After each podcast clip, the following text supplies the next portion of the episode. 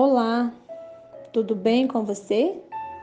Sou a Juliana Almeida, falo direto de Nova Serrana, Minas Gerais. E quero desejar a presença do Espírito Santo sobre a sua vida. Eu desejo nesta hora que o Espírito Santo de Deus toque no mais profundo da sua alma e da sua vida.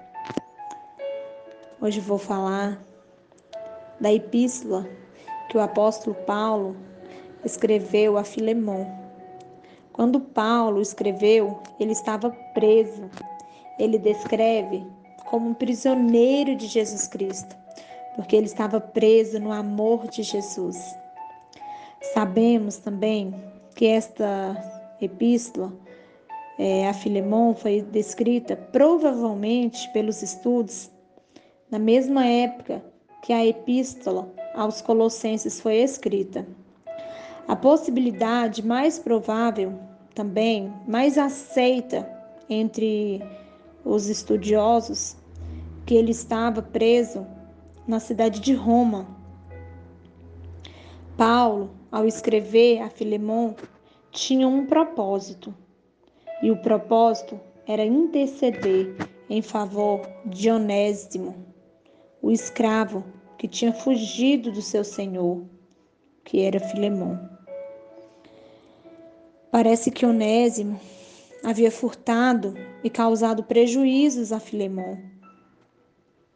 Mas no versículo 1:10 diz: Rogo-te por meu filho Onésimo, que gerei nas minhas prisões.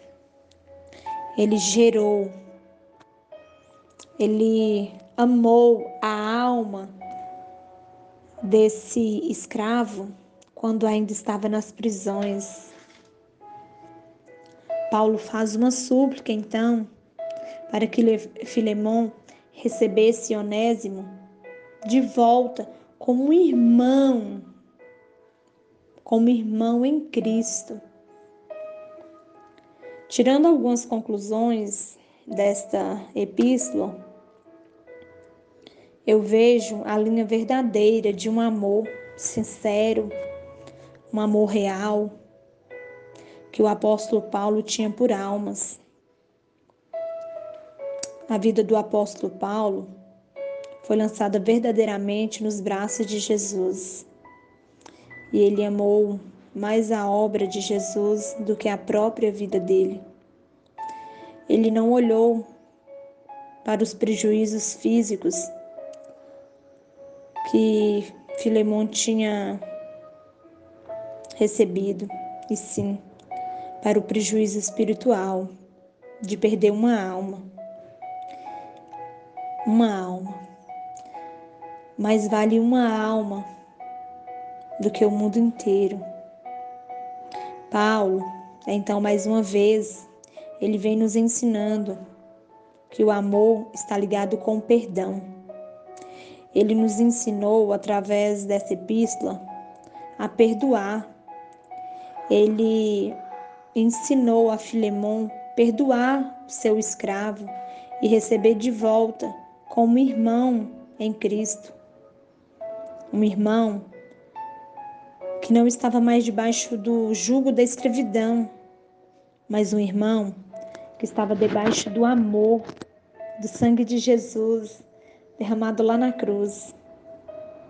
E é isso que o Senhor tem nos apresentado diariamente, que possamos perdoar uns aos outros, que possamos olhar com, amor, com o olhar que Jesus tem nos olhado, que cada dia possamos exercer o amor verdadeiro, que seria o amor de Jesus Cristo, o amor que Jesus Cristo nos amou e o perdão que Cristo nos perdoou. Seja qual for né, as nossas perdas no mundo, no mundo físico, independentemente de quem causou essas perdas em nós, seja um parente mais próximo, um amigo, mas que nós não viemos olhar com um olhar de prejuízo, mas que possamos olhar com um olhar de amor, um olhar de perdão. Como Paulo tem nos ensinado, que possamos exercitar esse amor e esse perdão nas nossas vidas. Que possamos exalar o cheiro, o conhecimento do amor de Cristo através das nossas vidas e dos nossos exemplos. Porque mais vale uma alma para Cristo do que os bens materiais. Então, o Senhor tem nos ensinado a olhar para Ele, a olhar para o Senhor.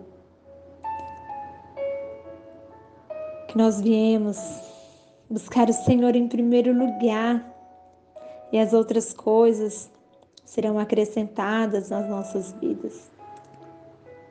Jesus nos ensinou: não ajunteis tesouros na terra, onde as traças, o ferrugem, tudo vai consumir. Tudo, tudo. Mas é para nós ajuntarmos tesouro no céu, onde os ladrão não vão roubar,